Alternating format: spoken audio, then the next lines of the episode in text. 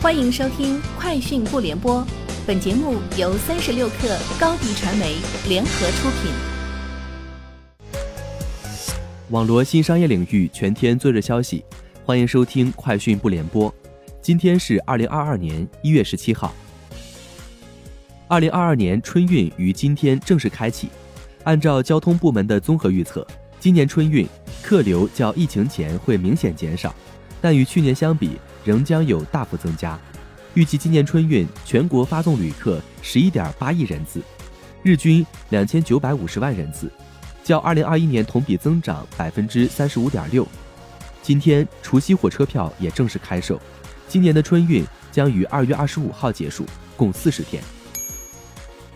百度联合美团、小红书、顺丰、携程、知乎、同城、猫眼、五八同城等。十余家企业宣布开启互联互通深度合作，将以春节为起点，在流量、技术、服务生态三大层面展开互联互通合作。相关负责人表示，用户在百度 App 内使用相应智能小程序，可直接完成预订酒店、购买火车票、电影票等高频服务，不再需要在不同 App 之间跳转。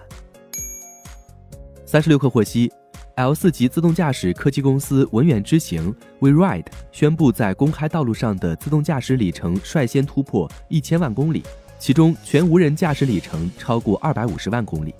正式开启全无人驾驶和商业化落地的新纪元。文远之行的一千万公里，由规模超三百辆的自动驾驶车队，在中美两地四年多的持续测试和运营积累而来。车队包括自动驾驶出租车、无人驾驶小巴。无人驾驶货运车等不同车型，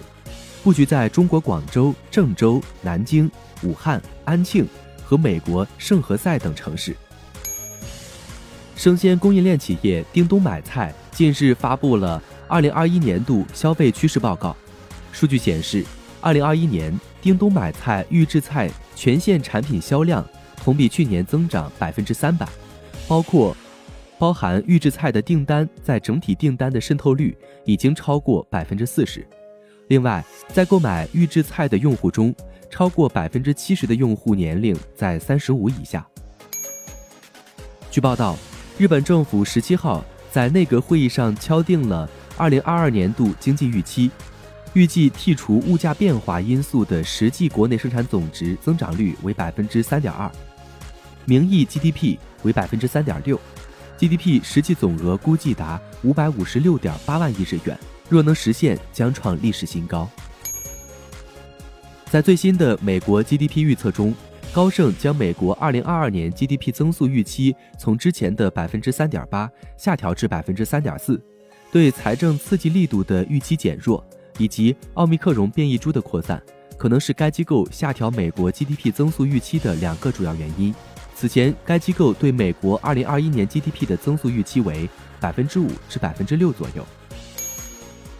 彭博社记者马克·格尔曼透露，苹果公司曾在内部讨论过内置电池的智能扬声器，并为其制作了原型，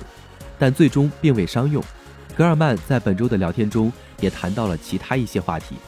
包括苹果传闻已久的 AR/VR 耳机。他再次表示。这款耳机的性能将与新款 MacBook Pro 中的 M1 Pro 芯片旗鼓相当，发布时售价可能超过两千美元。以上就是今天节目的全部内容，明天见。品牌蓝 V 想涨粉就找高迪传媒，微信搜索高迪传媒，开启链接吧。